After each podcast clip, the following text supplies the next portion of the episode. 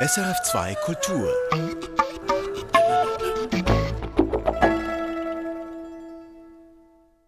Seit Sonntag, dem 19. März, ist klar, die UBS übernimmt für drei Milliarden Franken die Credit Suisse. Die Schweiz bekommt höchstwahrscheinlich, wenn sie nicht aufgesplittert wird, eine Riesenbank. Wobei Schweiz, da muss man sagen, die Verflechtung ist auch im Bankensektor natürlich längst international und global.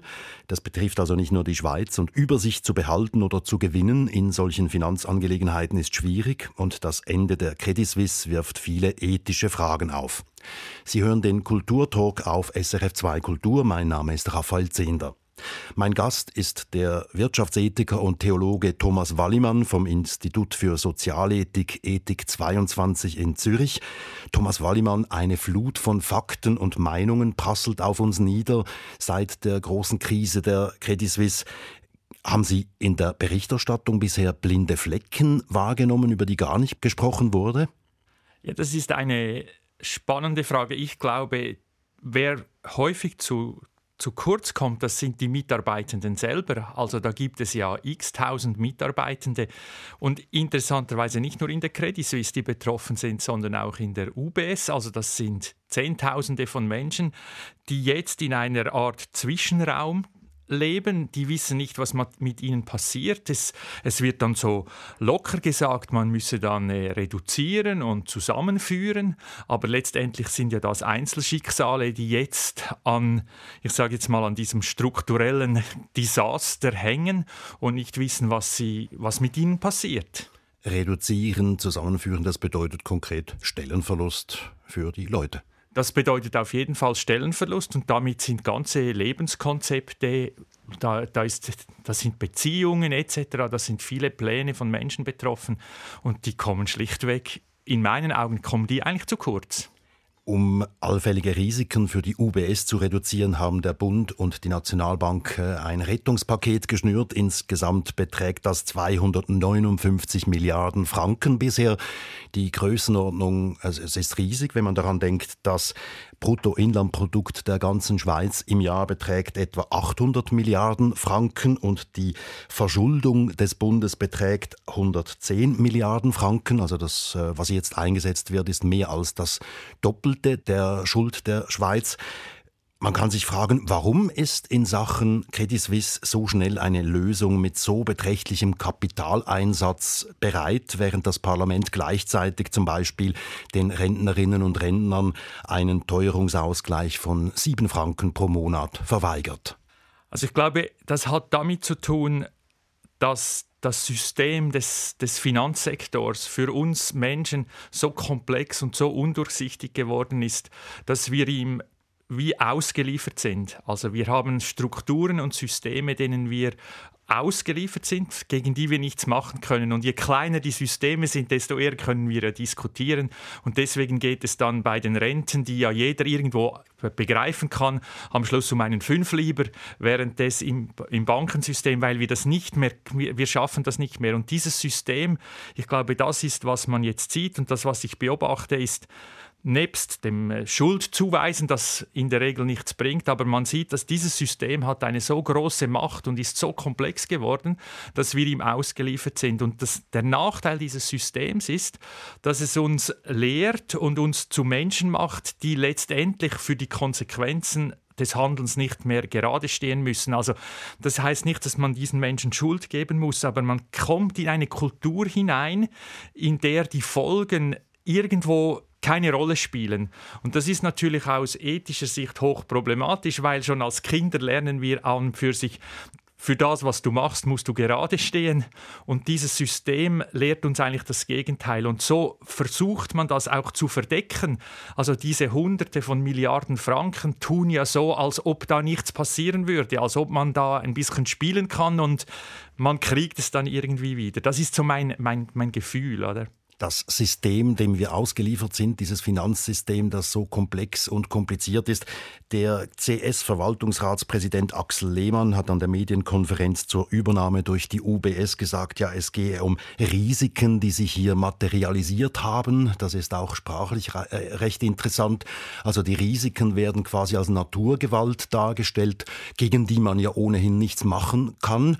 Das trifft sich mit dem Gefühl der Ohnmacht, das Sie angesprochen haben, Thomas Wollimann. Ja, natürlich, weil dieses System, ich weiß ja letztendlich, weiß ja der Mensch, ich möchte, ich sage es jetzt mal, so leben, wie meine Werthaltungen auch sind, also das, was mir wichtig ist. Das ist das, was ich zu Hause lerne als Familie und dort gilt Teilen, dort, dort gilt in der Regel Rücksichtnahme etc.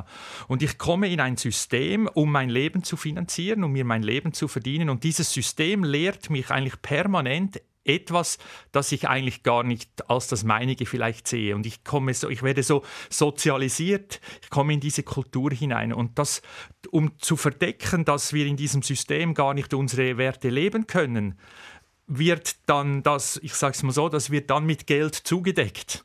Also man hat dann den Eindruck, ja, das gibt irgendwo, irgendwo wird das geschützt und dieses System beispielsweise von Staatsgarantien, von gesetzlichen Regelungen gibt mir das Gefühl, dass die Konsequenzen eigentlich keine Rolle spielen, um etwas sehr pointiert zu sagen. Sie sprechen das an, was man in der Fachliteratur als Moral Hazard bezeichnet, als moralisches Risiko im Stil von, ja, egal ob ich Milliarden in den Sand setze, irgendwer kommt dann schon und rettet mich, sprich hier der Bund und die Nationalbank. Ja, weil das, äh, genau, es geht in diese Richtung, das kennt man ja aus der Ökonomie, also Moral Hazard kommt ja aus der Ökonomie und weniger jetzt aus der Ethik, aber es ist dieses, ja, ich habe eine Versicherung, also, also fahre ich, also wir kennen das im Kleinen wie im Großen. Und wir sehen jetzt, dass dieses System im Grunde genommen lebensfeindlich ist. Also wir sehen, dass diese, diese Art und Weise Menschen von sich selber trennt. Also ich mache meine Arbeit und wer ich eigentlich bin, ist etwas anderes, also auf der ganz einzelnen und individuellen Ebene. Aber dass auch dieses System an und für sich uns Zusammenleben kaputt macht. Und wir sind noch nicht so weit, dass wir sagen können, und das ist bei komplexen Systemen so, die sind ja nicht einfach zu lösen. Und deswegen geben wir noch ein bisschen mehr vom Gleichen. Das ist ein bisschen mein Eindruck. Ohne jemandem die Schuld, das geht nicht darum, Schuld zuzuweisen, sondern zu sehen, aha, wir, wir fahren hier in einem System drin, dass wir langsam aber sicher merken, das ist nicht mehr lebensfreundlich. Das heißt, man ist eigentlich gefangen in einem System, aus dem man nicht mehr rauskommt. Genau, man ist weitgehend gefangen und jetzt fragt sich natürlich, wo setzen wir an, um dies zu ändern? Weil wir können ja nicht einfach sagen, ja gut, jetzt lassen wir es halt fahren. Und ich denke, es beginnt tatsächlich wieder bei jedem Einzelnen, trotz allem, nämlich sich bewusst zu machen, welche Werthaltungen habe ich eigentlich in der Familie gelernt und wie möchte ich diese in meinem Leben umsetzen. Im Kleinen wie im Großen. Wo, ge wo gelingt das? Wo gelingt es, diese beiden Dinge in Resonanz zu bringen, könnte man sagen. Und das hat dann auch eine Folge, dass wir dort, wo wir es können, auch aufstehen, wagen und sagen, wir sehen das anders. Ich möchte einen anderen Akzent setzen. Nun ist es ja so, dass sehr viele Leute sagen, ja, Finanzen, hm, das ist so kompliziert, ich verstehe das nicht, äh, ich lasse den Zeitungsteil mit der Wirtschaft einfach beiseite. Ich kümmere mich nicht darum, es ist eine Art Geheimwissen, das höre ich viel im Alltag von Leuten. Stützen wir als Bevölkerungsmehrheit durch unser Desinteresse einfach dieses System, das halt 2008 bei der Bankenkrise oder das auch jetzt wieder gezeigt hat, es funktioniert nicht immer sehr ideal? Ja, das denke ich schon. Also wir sind, wir sind ein Stück weit dann Teil des Systems. Wir profitieren natürlich auch davon. Und solange es für uns einigermaßen stimmt, sind wir ruhig. Und dann kommt natürlich hinzu, wenn man das von außen anschaut, also diese Sprache, die so naturwissenschaftliche oder Naturkatastrophen ähnliche Begriffe braucht, verstärkt natürlich das Gefühl, da kann ich nichts machen. Und das ist natürlich durchaus, ich sage jetzt im Interesse des Systems. Ich glaube nicht, dass das im Interesse der Personen selber ist. Das sind zwei verschiedene Dinge. Aber je stärker sich das System dann präsentiert als etwas, dem ich ausgeliefert bin, wie einem Wildbach oder einem Sturm, desto weniger habe ich natürlich dann auch die Motivation dagegen aufzustehen. Obwohl, und das ist ja das Spannende, gerade wir in der Schweiz, in unserer Demokratie der der vielen Abstimmungen durchaus die Möglichkeit hätten, andere Akzente zu setzen. Im Wissen darum, dass eine Volksabstimmung in der Schweiz nicht das Finanzsystem oder das Wirtschaftssystem als solches verändert, aber es sind Signale und das merken wir jetzt auch. Das Signal der Schweiz wird ja weltweit wahrgenommen. Und man könnte sich auch fragen, es gäbe auch andere Signale, die auch weltweit wahrgenommen würden. Und da haben wir Menschen schon eine Möglichkeit, Einfluss zu nehmen und zu verändern. Aber wie gesagt, zu hoffen, man könne ein System einfach so in der Kürze ändern. Das ist nicht realistisch, aber man kann es ändern, weil wir haben es ja auch geschaffen als Menschen. Welche Signale aus Ihrer Sicht, äh, Thomas Wallimann, wären denn vorteilhaft? Signale, die die Schweiz aussenden könnte? Ja, ich denke, es sind zum einen Signale, die die Steuerpolitik betreffen, also wie gesteuert wird. Es, es können Signale sein, die die Größe oder die, die, die das Geschäftsfeld von, von Finanzinstituten, aber auch von anderen globalen Firmen betrifft. Also überall dort, wo man merkt, jetzt wird es zu groß oder die Menschen müssen nicht mehr also die, die, Folgen des Handelns werden nicht mehr zurückgebunden an, an Menschen oder an, an, klare Einheiten, dass man dort sagt, da, da, müssen wir, da müssen wir eine Regulierung einbringen. Und das Zweite ist, was ich natürlich schon denke, ist, wir müssen uns auch bewusst werden, was uns wirklich wichtig ist und dass beispielsweise Gesetze uns nicht davor dispensieren, auch über ethische Werte nachzudenken. Also nur weil etwas gesetzlich erlaubt ist, heißt eben nicht, dass es auch richtig ist, oder? Ein ethischer Wert, über den nachzudenken gilt, ist die Auszahlung der Boni beispielsweise, der Bonuszahlungen an Topmanager im Investmentbanking gerade. Die Credit Suisse schrieb Verluste. Letztes Jahr hat sie 7,3 Milliarden Franken verloren. 2021 waren es 1,6 Milliarden. Dieses Jahr war auch ein Verlust äh, angekündigt. Trotzdem hat die Bank in den letzten zehn Jahren insgesamt 32 Milliarden Franken an Boni ausbezahlt und noch am Tag der Übernahme durch die UBS hat die CS bekannt gegeben, sie wolle Boni auszahlen. Kann man das verstehen oder ist das einfach Schamlosigkeit? Also ich sage es mal so, dass wir diese Empörungswelle wahrnehmen, ist ja deutlicher Ausdruck dafür, dass die Menschen merken, hier ist etwas grundlegend falsch. Und zwar ist es nicht nur systemisch falsch, also wie das ganze System funktioniert, sondern das hat auch mit Wertvorstellungen zu tun, die hier verletzt werden. Also Bauchgefühle weisen in der Regel auf Wertvorstellungen hin. Das heißt, wir haben also Hinweise darauf, dass aus einer ethischen Sicht dieses Finanzsystem korrupt oder broken ist, wie man das neudeutsch sagt. Dass die Boni weiter bezahlt werden, zeigt, dass das System in sich weiter funktionieren will, auch wenn es jetzt ein bisschen angeschlagen ist. Und die Boni sind ja auch nur ein Zeichen dieser Kultur, die eben darauf hinweist, du musst dich einfach so verhalten, wie die Kultur bei uns ist, dann wirst du dafür belohnt. Und das gibt eine, man gewöhnt sich daran, das wird ein Teil der, des Alltags, der Art und Weise des Arbeitens. Und das kann man dem Einzelnen grundsätzlich nicht verübeln, weil er ist so groß geworden und das, das, er, hat ein, er fühlt ein Anrecht darauf, weil das die Art und Weise ist, wie man jemandem sagt, du hast gut gearbeitet. Und die haben ja zum Teil auch gut gearbeitet. Die haben einfach im Rahmen ihrer Möglichkeiten getan, was zu tun ist.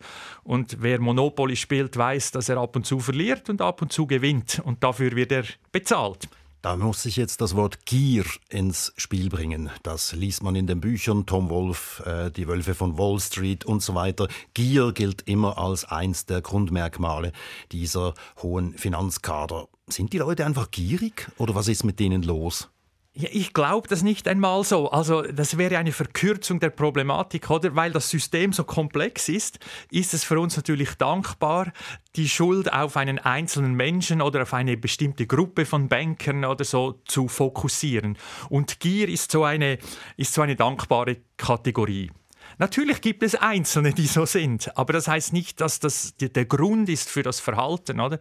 Ich glaube, das System selber und das geht dann zurück auf das gesamte Wirtschaftssystem. Letztendlich ist das eine Kapitalismuskritik, die daraus erwächst, nämlich zu glauben, dass mehr immer besser ist. Das liegt ja dem Ganzen zugrunde, dass ich je mehr Gewinn mache, desto besser bin ich, auch moralisch, und desto besser sind wir als, als Organisation. Und zu glauben, dass das zum Wohl aller ist, das ist das, das grundlegende Denkmuster, das wir hinterfragen müssen, weil wir sehen jetzt, je größer und je mehr Wachstum ist an und für sich gar nicht zum Wohl der Menschen. Wir spüren langsam, dass das gefährlich wird und das Reden über diese Monsterbank, also auch hier die Sprache, oder?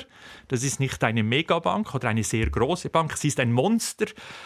Also das heißt, aha, hier haben wir mit etwas zu tun, das uns, das uns gefährlich wird und zurückzugehen zu den Grundsätzen, das ist das ganz Heikle, weil wir viele davon auch profitieren. Aber letztendlich, denke ich, zeigt es eben auch, dass dieses Denken des immer mehr Habens, des permanenten Wachstums, dass das an und für sich gar nicht zum Wohl von uns Menschen ist. Das weiß man ja eigentlich schon seit 1972, Club of Rome, äh, dieser Bericht, die Grenzen des Wachstums. Sie sind beim Kulturtalk auf SRF 2 Kultur. Mein Gast ist Thomas Wallimann, Wirtschaftsethiker und Theologe beim Institut für Sozialethik, Ethik 22 in Zürich. Sie haben, wir haben über die Gier vorhin gesprochen. Sie haben gesagt, wir alle profitieren. Die Gier, die könnte man ja auch den Aktionären auf die Stirn schreiben. Die Aktionäre, die die freuen sich ja immer, wenn sie Dividenden bekommen, die freuen sich immer, wenn ihre Kurse steigen. Da wären wir auch wieder beim Punkt, die Aktionäre könnten Einfluss nehmen auf Unternehmensführung über die Aktionärsversammlung und es passiert herzlich wenig in diese Richtung. Das heißt, die Öffentlichkeit nimmt die Verantwortung, die sie haben könnte, auch nicht wahr. Ja, ich denke, wir sind eben alle ein Teil dieser, ich sage jetzt mal, Kultur, die glaubt, man komme über die Runden, wenn man einfach immer mehr hat. Wir kennen ja auch Beispiele, wo Aktionäre und Aktionariatsgruppen durchaus den Kurs auch von Unternehmen verändert haben. Also ich denke auch in der Schweiz, also es gibt große Firmen, die, die funktionieren nicht mehr so, wie, die, wie sie funktioniert hatten, seitdem äh, sogenannte ethische Anlegergruppen oder so, wie man die auch immer nennt, ihren Einfluss geltend machen. Und ich glaube, es ist natürlich schon so, gerade bei uns in der Schweiz ist ja das Problem, dass unsere unsere Renten, also insbesondere die zweite Säule, ja entscheidend davon lebt, dass dieses Geldsystem immer mehr Geld macht. Und hier beginnt der Teufelskreis dann zu drehen. Also meine Pensionskasse hat ein Interesse, dass hier Gewinn gemacht wird, also wird sie sich für mehr Gewinn einsetzen, obwohl dadurch, ich sage jetzt mal, die Mieten steigen, dadurch wird das System äh, strapaziert. Und ich habe die, die Erwartung, jetzt habe ich 30 Jahre einbezahlt, jetzt will ich die Pension, die mir vor 30 Jahren versprochen ist, was ja schon rein denkerisch fast nicht funktionieren kann. Und so das System pervertiert sich tatsächlich selber. Und hier aufzustehen und zu sagen, ich sehe das ein bisschen anders, ist möglich. Man macht sich keine Freunde.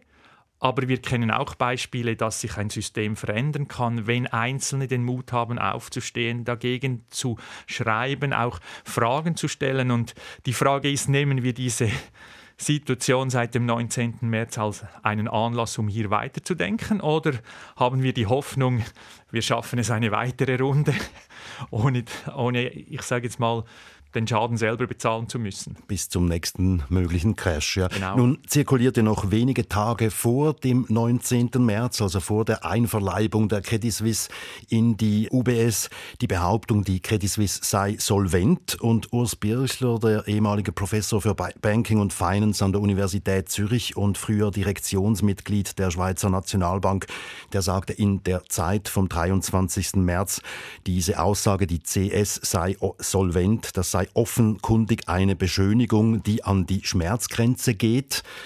Äh, also er sagt eigentlich, äh, ja, die CS-Leitung habe mindestens fast gelogen. Das ist auch eine Frage des Vertrauens. Kann man denn einem Bankchef überhaupt noch vertrauen? Letztendlich ist das Bankgeschäft grundsätzlich ein Vertrauensgeschäft. Also wenn wir die, ich sage, ist ja als, aus theologischer Perspektive interessant, dass wir die gleichen Begriffe brauchen wie die Religion. Also Kredit kommt von Credo, kommt von Glauben. Wir haben die Schulden und der Schuldner, also wir werden schuldig im religiösen Sinne. Also da gibt es ja Verhältnisse und man weiß auch, dass das Herz der Religion wie eben auch des Umgangs mit Geld basiert letztendlich auf Vertrauen.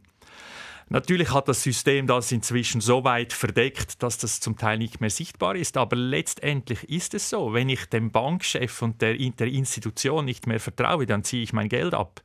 Weil äh, ja, alles andere wäre ja, wär ja dumm. Oder? Das Problem ist, dass sich Vertrauen nicht einfach machen lässt, wie sich Zahlen in einer Excel-Tabelle darstellen lassen. Und ich glaube, das ist eines der Kernprobleme, das man auch hier sieht. Also letztendlich nützt ab einem gewissen Zeitpunkt nützen verbale Bekräftigungen dann nichts mehr. Und manchmal denke ich auch, es ist ein kollektives Gefühl, das ist ein bisschen gefährlich gesagt, aber ich wage es trotzdem so zu sagen von, das System ist doch eigentlich irgendwo nicht mehr gut. Dass das an irgendeinem, an irgendeinem Moment bricht das wie durch. Ich kenne die Details nicht, wie die Credit Suisse funktioniert hat und wie sie aufgestellt ist. Das ist eine reine Vermutung. Aber manchmal bricht ja das System an einem Ort durch, wo es nicht durchbrechen müsste. Aber es zeigt die Fehlerhaftigkeit oder es zeigt auch die Zerbrochenheit des Systems an. Und ich habe den Eindruck, das könnte hier eben auch der Fall sein. Nun ist das große Problem ja in der ganzen Geschichte das Stichwort Risiko, Risiken eingehen. Das gehört zum täglichen Brot dieser Investmentbanker. SRF-Wirtschaftsredaktorin Charlotte Jacquemart schrieb auf SRF Online, die Forschung zeigt schon lange, dass hohe Boni falsche Anreize setzen. Man geht dann zu hohe Risiken ein. Der ehemalige CS-Chef Thiam hat auch so etwas gesagt, dass Risiko für ihn einfach dazugehört, das gehört zum Geschäft. Und Ralf Hamers, der CEO der UBS, der hat in der Financial Times am 22. März gesagt, es gehe darum, jetzt eine größere UBS zu bauen, also Stichwort noch größer, noch mehr, was Sie auch erwähnt haben vorhin, Thomas Wallimann. Heißt das, diese, die Exponenten dieses Finanzsystems sind schlicht nicht lernfähig? So einfach würde ich es nicht sagen, aber sie sind Kinder ihres Systems. Ich meine, die sind groß geworden in der Art und Weise, wie sie funktionieren. Und sie glauben, etwas Gutes zu tun. Und sie sehen ja auch, dass das an gewissen Orten durchaus der Fall ist. Und sie merken natürlich, also wenn ich mich frage, ich habe 30 Jahre etwas getan und ich muss realisieren, ich habe vielleicht 30 Jahre etwas Falsches getan, das braucht dann ziemlich viel an äh, Persönlichkeit. Das ist auf der individuellen Ebene.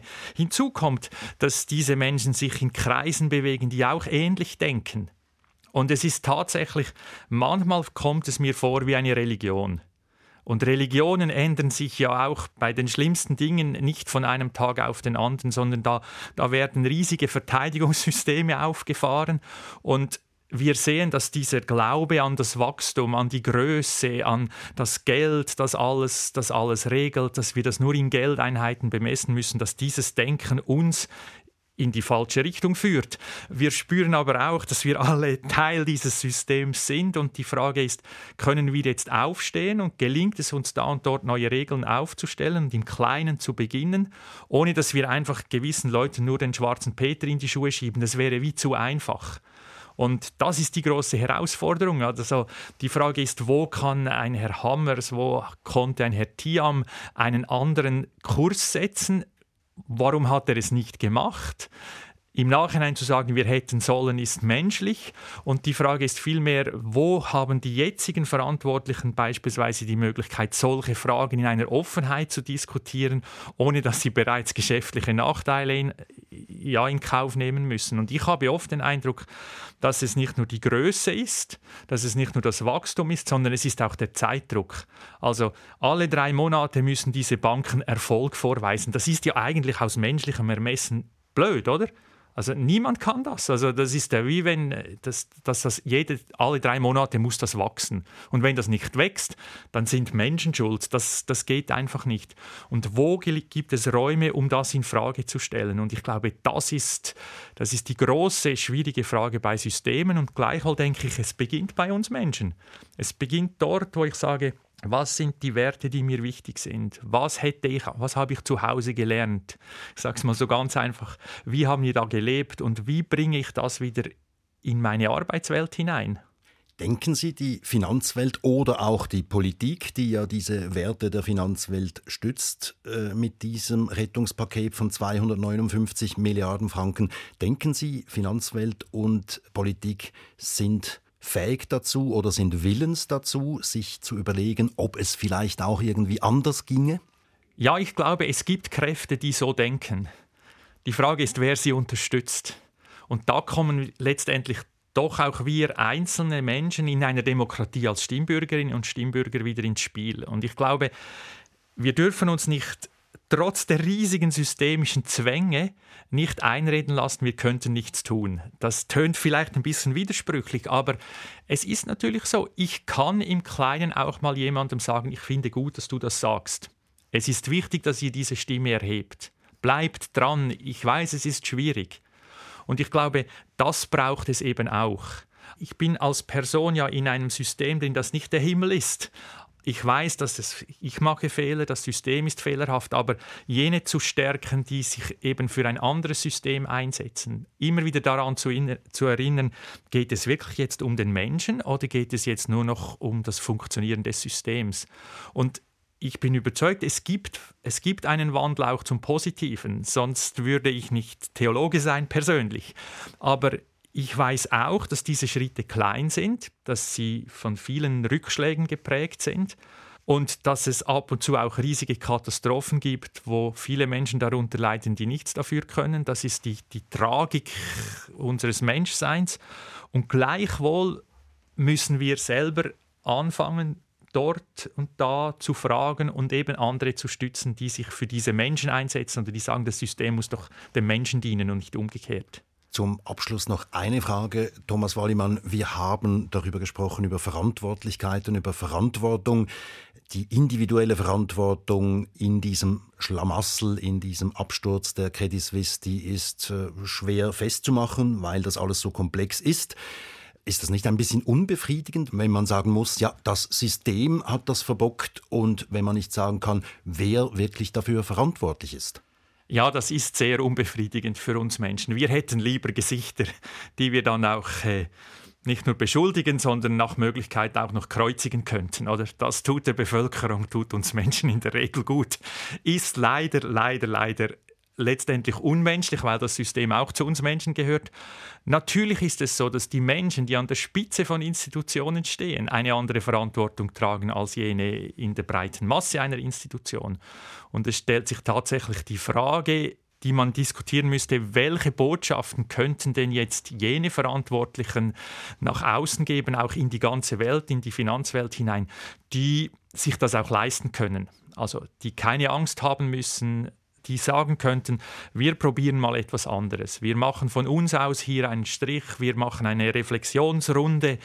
Das wäre schon möglich. Und dort ist die Verantwortung tatsächlich dann auch bei einzelnen Menschen. Und eine Verantwortung, die haben Sie ganz am Anfang unseres Gesprächs angesprochen, man soll auch an die Mitarbeiterinnen und Mitarbeiter denken, deren Stellen und Existenzen jetzt gefährdet sind. Das war der Wirtschaftsethiker und Theologe Thomas Wallimann vom Institut für Sozialethik Ethik 22 in Zürich über ethische Fragen zum Ende der Großbank Credit Suisse. Mein Name ist Raphael Zehnder. Erfahren Sie mehr über unsere Sendungen auf unserer Homepage srf.ch-kultur.